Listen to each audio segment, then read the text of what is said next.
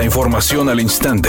Grupo Radio Alegría presenta ABC Noticias. Información que transforma.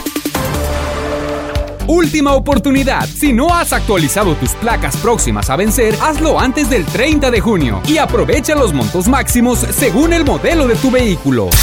¿Qué tal? Muy buenas tardes, esta es la información. Al apuntar que la crisis hídrica no es por falta de agua, sino por falta de equipo de bombeo, Juan Ignacio Barragán dio a conocer que después del acueducto El Cuchillo 2, se implementarán proyectos del Plan Maestro de Agua, con lo que se tendrá el vital líquido hasta el año 2050. En entrevista para ABC Noticias, el director de Agua y Drenaje de Monterrey, Juan Ignacio Barragán, declaró que las prioridades ahora serán la distribución, saneamiento y alcantarillado. Juan Ignacio Barragán dijo que aplicarán un proyecto de abastecimiento y de uso potable indirecto que iniciarán en 2024 para terminarlo antes del fin de la administración, así como obra, tras un recorrido de supervisión de avances del acueducto que trasvasará el agua de la presa del Cuchillo en China a la zona metropolitana de Monterrey. Barragán destacó que la falta del recurso en los hogares regiomontanos dejará de ser un tema en la paraestatal. Reiteró que el ducto llevará hasta 5 metros cúbicos adicionales del embalse del municipio de China al área metropolitana, es decir, un 32% de incremento en el abastecimiento abastecimiento.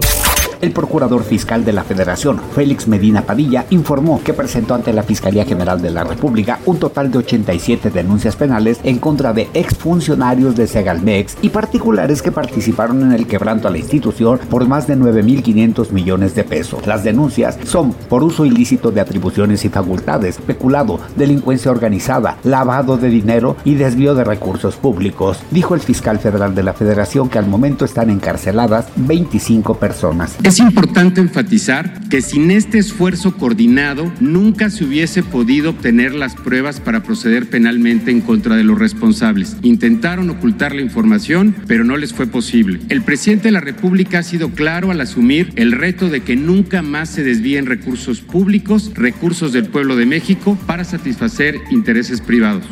ABC Deportes informa. Juego perfecto en el béisbol de grandes ligas. Domingo Germán con el equipo de los Yankees de Nueva York hace esta proeza, la cuarta en la historia del equipo de los Yankees. Lo hizo Don Larsen en Serie Mundial, lo hizo David Cohn en temporada regular y David Wells. Ahora Domingo Germán lo puede hacer y es el 24 juego perfecto en la historia del béisbol de las grandes ligas. Es un hecho muy complicado y el día de ayer en Oakland, Domingo Germán con 99 pichadas, 9 ponches, logra su juego perfecto. El primer dominicano en poder conseguir un juego perfecto en la historia.